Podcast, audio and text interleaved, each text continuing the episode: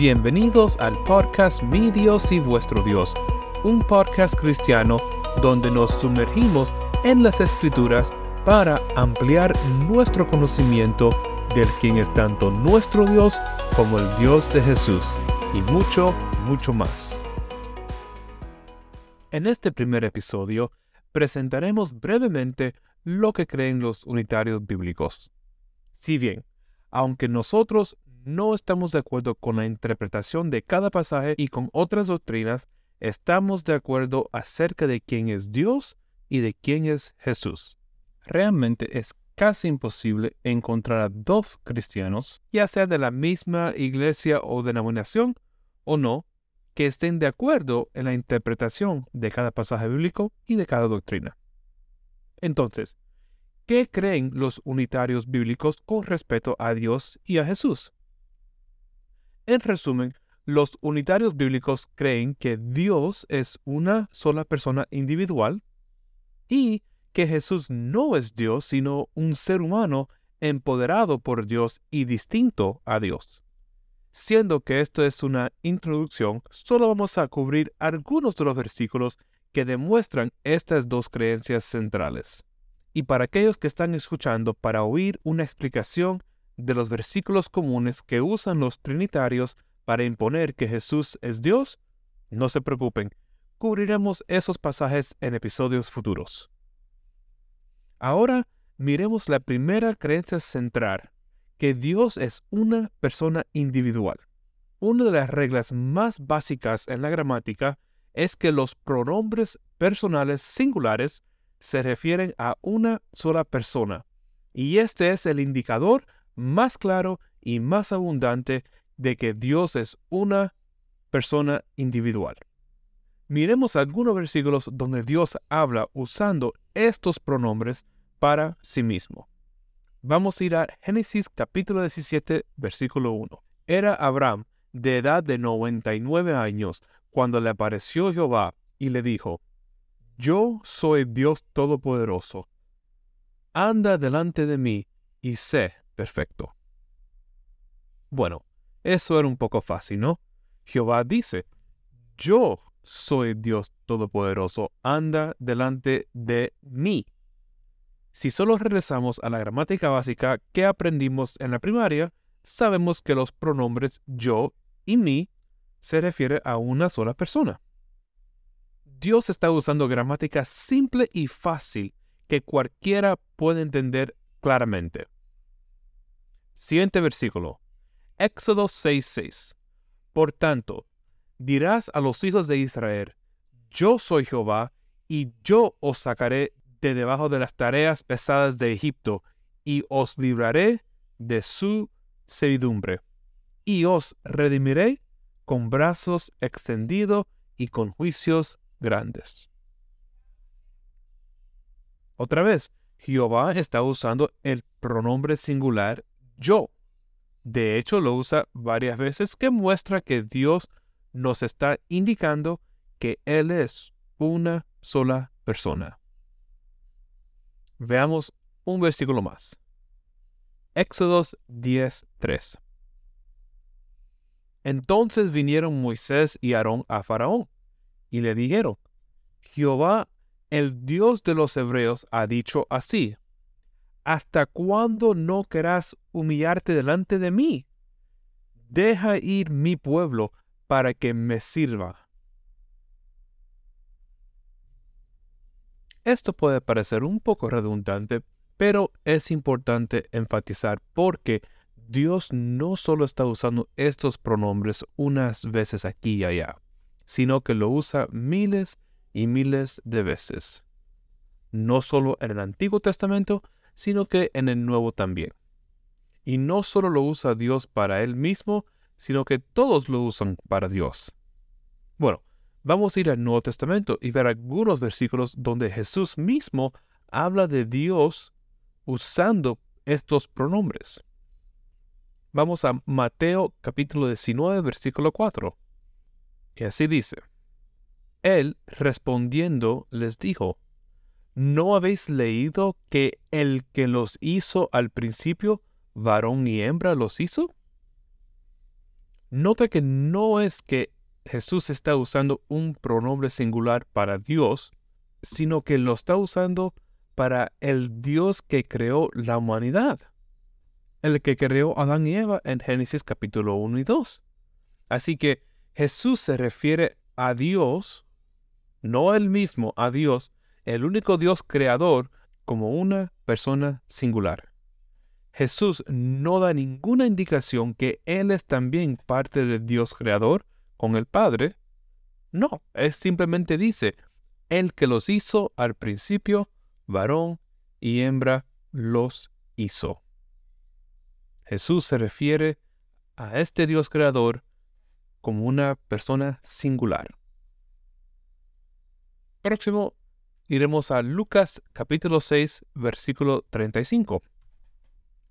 Amad pues a vuestros enemigos y hacer bien y prestad, no esperando de ello nada, y será vuestro galardón grande, y seréis hijos del Altísimo, porque Él es benigno para con los ingratos y malos.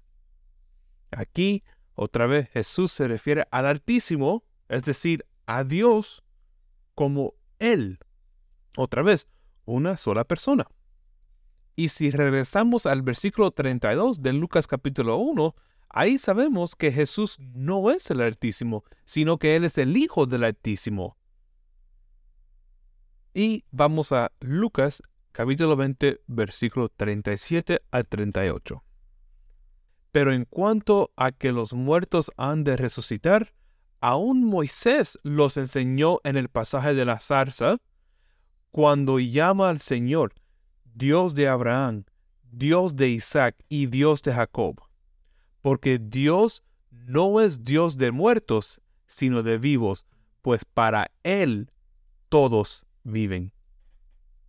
Jesús claramente usa un pronombre singular, no para sí mismo, aquí hablando de Dios, sino para referirse a Jehová, el Dios de Abraham, el Dios de Isaac y el Dios de Jacob, lo cual es muy importante como veremos más adelante. Nuevamente, no es algo que vemos en algunos versículos o aquí o allá, esto es algo que vemos en toda la Biblia. Cualquier cristiano que tome en serio la palabra inspirada de Dios no puede simplemente ignorar todos los casos donde los pronombres personales singulares se usan para Dios y por Dios mismo. Es tan abundante que simplemente no se puede echar a un lado. Y aunque el argumento de los pronombres singulares hace muy muy claro que Dios es una persona, hay un argumento que edifica sobre esta base y es el uso de la palabra hebrea nefesh. La palabra nefesh se traduce en varias formas dependiendo del contexto, pero mayormente significa ya sea alma, vida, persona o criatura como vemos en Génesis 1 y 2 para los animales. Pero en Isaías 42, versículo 1, Jehová dice así, He aquí mi siervo, yo le sostendré, mi escogido, en quien mi alma tiene contentamiento. Cuando Dios usa la palabra nefesh aquí, que es la palabra alma, él agrega el pronombre personal singular como sufijo mi, lo que indica otra vez que se refiere a sí mismo como un solo nefesh, es decir, una sola persona. Esta no es la única vez que esto ocurre con la palabra nefesh. Podemos ir también a Jeremías 5.9, cuando Jehová dice, ¿no había de castigar esto? dijo Jehová. De una nación como esta, ¿no se había de vengar mi alma? Y después repite la misma frase en Jeremías 5.29 y Jeremías 9.9. Entonces, Mirando a estos versículos podemos ver que Jehová usa estos pronombres singulares para él mismo y aún lo combina con la palabra hebrea que significa persona o alma. La evidencia habla por sí misma. Realmente podemos pasar mucho más tiempo aquí, pero pasemos a la segunda creencia central de los unitarios bíblicos, que Jesús es un ser humano empoderado por Dios y distinto a Dios. Si tuviera que escoger un pasaje en las Escrituras que mejor resume esta segunda creencia, sería que ser Hechos capítulo 2, versículo 22. Y dice Pedro, Varones israelitas, oíd estas palabras. Jesús Nazareno, varón aprobado por Dios entre vosotros con las maravillas, prodigios y señales que Dios hizo entre vosotros por medio de él, como vosotros mismos sabéis. Este pasaje sobresale porque este es el primer sermón de Pedro después de ser lleno del Espíritu Santo. Un sermón en el cual tres mil judíos se hicieron creyentes. Y comienza afirmando la creencia central, que Jesús es un hombre a través de quien Dios obra. En este versículo vemos que Pedro claramente dice que Jesús es un hombre, y no solo cualquier hombre, sino que un hombre aprobado por Dios. ¿Y cómo fue aprobado? Bueno, lo fue por las maravillas, prodigios y señales, o es decir, los milagros. Pedro no dice que fue Jesús haciendo estas cosas por su propio poder divino, sino que era algo que Dios hizo por medio de él, en medio de ellos. Delante de sus ojos Dios hizo todo esto. Por eso dice Pedro, como vosotros mismos sabéis, porque ellos lo vieron, lo vieron sanar los ciegos y los cojos, vieron cuando hizo todos estos milagros, lo vieron cuando levantó a Lázaro de la muerte. Por lo tanto, Pedro solo estaba confirmando lo que ellos ya sabían desde antes, que Dios era el que estaba obrando por medio de Jesús. Ahora, es posible que muchos de los que fueron salvados este día eran aquellos que seguían a Jesús porque les gustaba quizás sus enseñanzas o los milagros, pero cuando se puso difícil posiblemente se apartaron. Pudo haber sido que temían a los fariseos ya que los podían expulsar, pero realmente no sabemos. Lo que sí sabemos es que ellos estuvieron ahí y vieron a Jesús, vieron cuando Dios obró por medio de Jesús. Y Pedro les está afirmando que sí, era Dios el que estaba haciendo esto por medio de Jesús. Y ahora, después de la resurrección, ellos ven la verdad, se arrepientan y creen. Pedro, en este sermón que continúa hasta el versículo 36, nunca menciona la necesidad de creer que Jesús es Dios encarnado. Simplemente dice que fue un hombre aprobado por Dios con todos esos milagros que Dios hizo por medio de él y que lo resucitó de entre los muertos. Esto es lo que tenemos que creer. Ahora, vamos al Evangelio de Juan, donde veremos que hay una persona que entendió que los hechos de Jesús tenían que ser de Dios. No que Jesús tenía que ser Dios, sino que Dios estaba con Jesús. Nicodemo, hablando con Jesús en Juan 3.2, dice, Rabí, sabemos que has venido de Dios como maestro, porque nadie puede hacer estas señales que tú haces si no está Dios con él. Nicodemo entendió claramente que lo que hacía Jesús fue posible porque Dios estaba con él. Nicodemo es un estudiante de, las escrituras. Él sabe que cuando Dios quería aprobar a una persona en el Antiguo Testamento, lo hacía por medio de señales.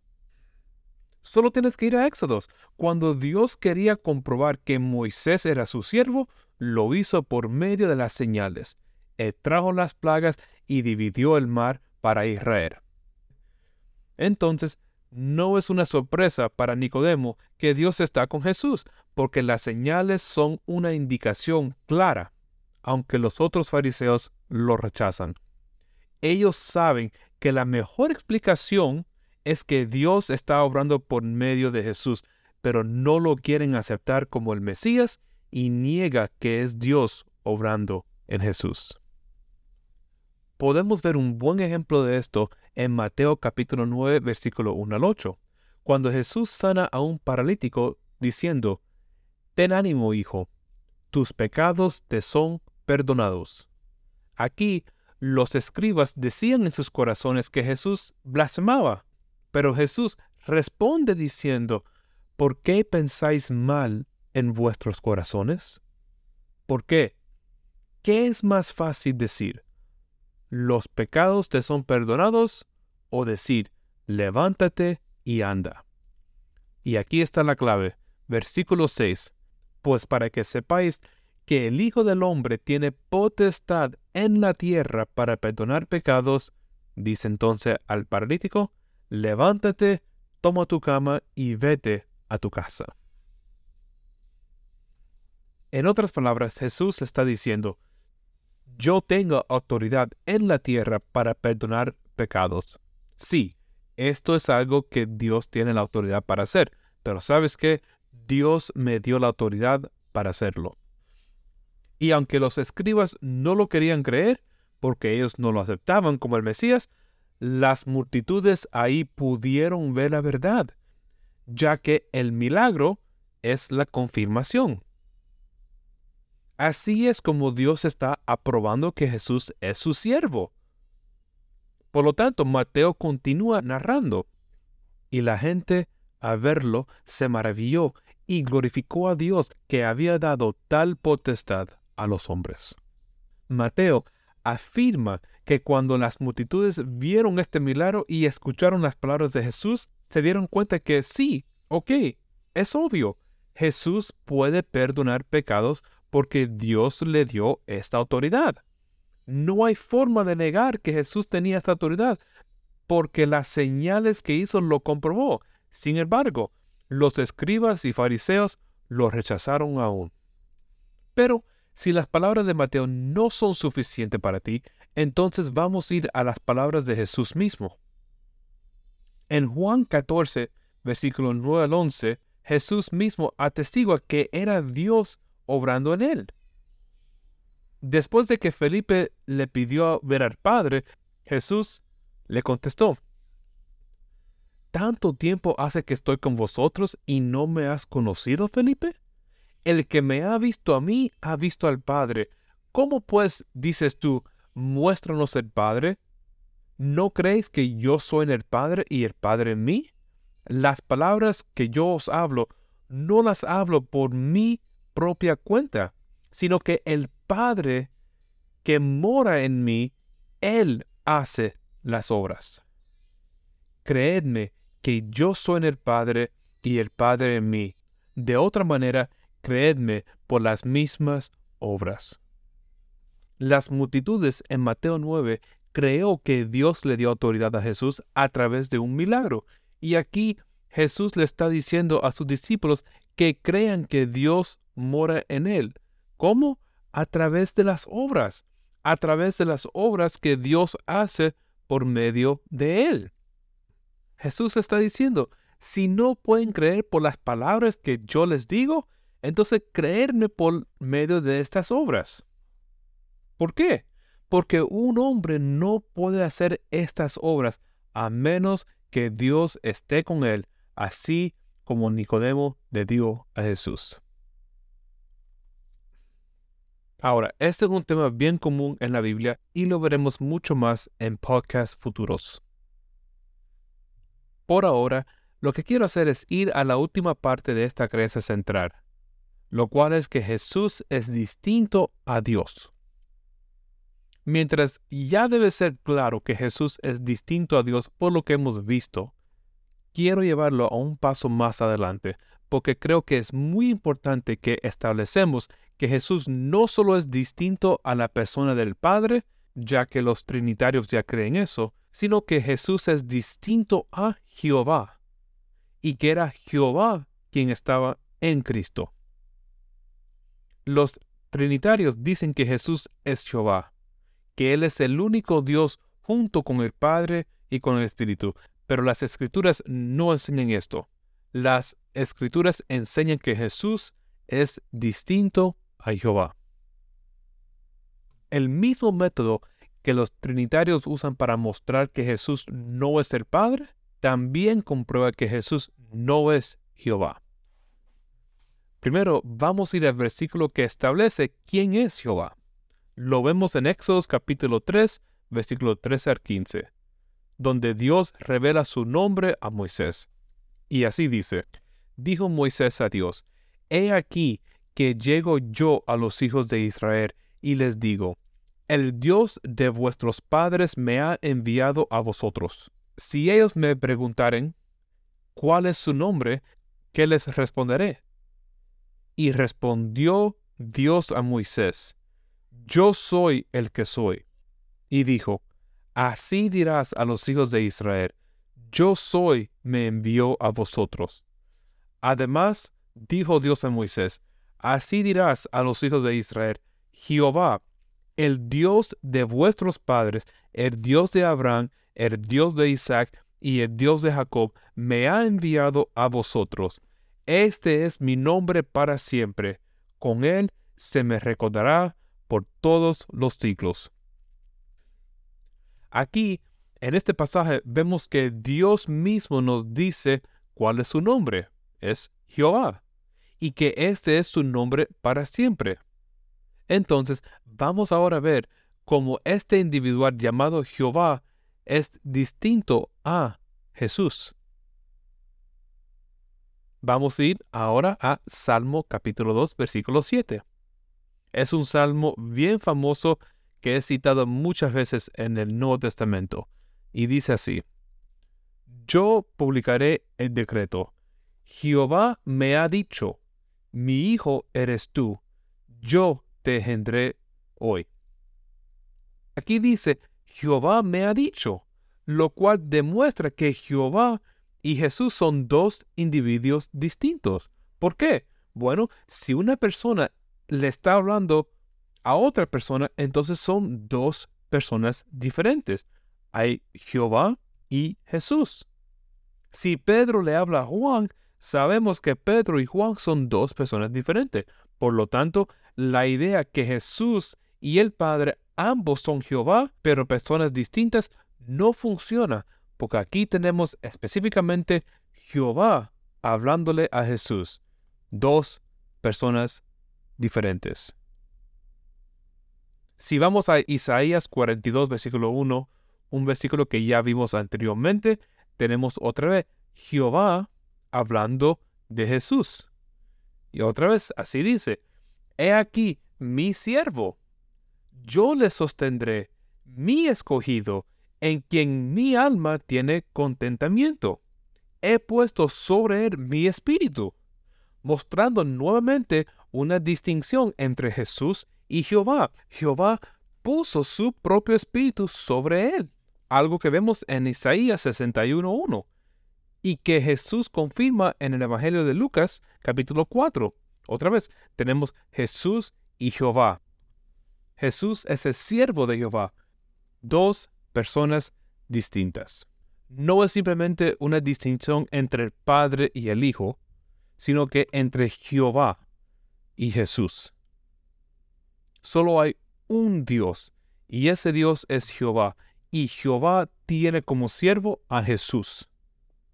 En el Nuevo Testamento, Jesús mismo se distingue entre Él y Dios.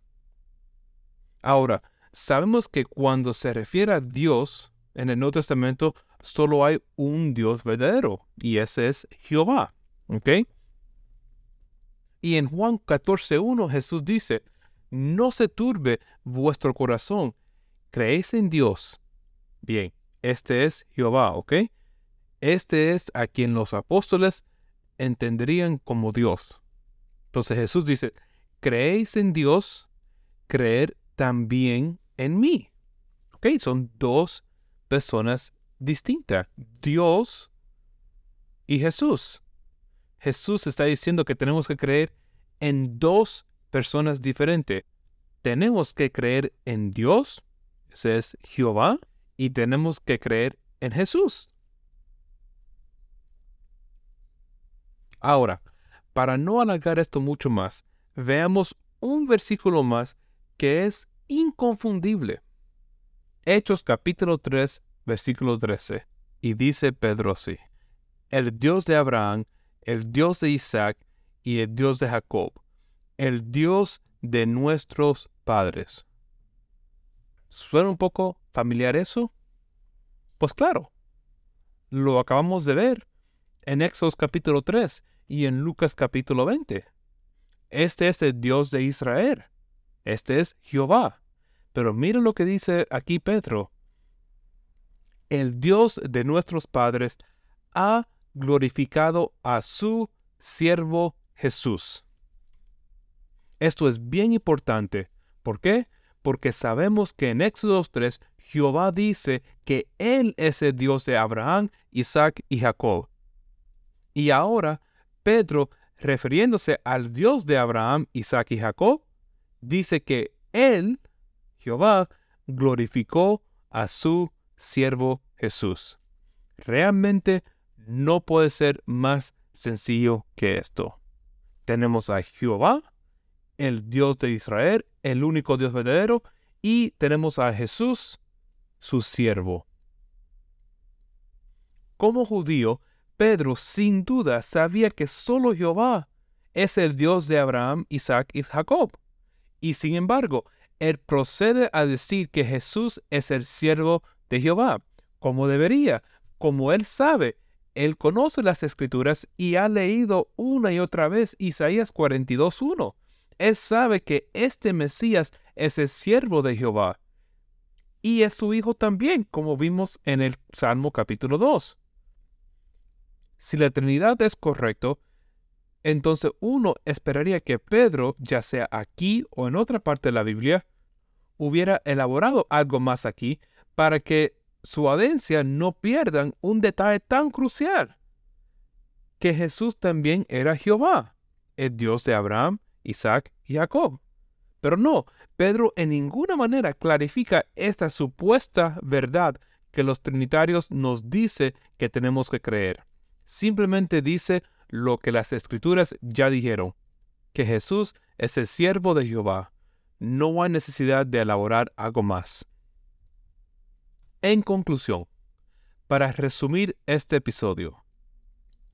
Primero, demostramos que Dios es una sola persona mediante el uso de los pronombres personales singulares y por el uso de esos pronombres junto con la palabra hebrea nefesh, que significa alma o persona. Luego demostramos cómo Jesús era un hombre empoderado por Dios para realizar los milagros que hizo. Y finalmente demostramos que Jesús no es solamente un individuo distinto al Padre, sino que es claramente un individuo distinto a Jehová, el Dios de Abraham, el Dios de Isaac y el Dios de Jacob. Espero que nos acompañe la próxima vez cuando respondamos a la pregunta, ¿es necesaria la creencia en la deidad de Cristo para la salvación? Gracias por escuchar y mi oración es que el Dios de la paciencia y del consuelo nos conceda tener el mismo sentir los unos para con los otros conforme a Cristo Jesús para que unánimes a una voz glorifiquemos al Dios y Padre de nuestro Señor Jesucristo.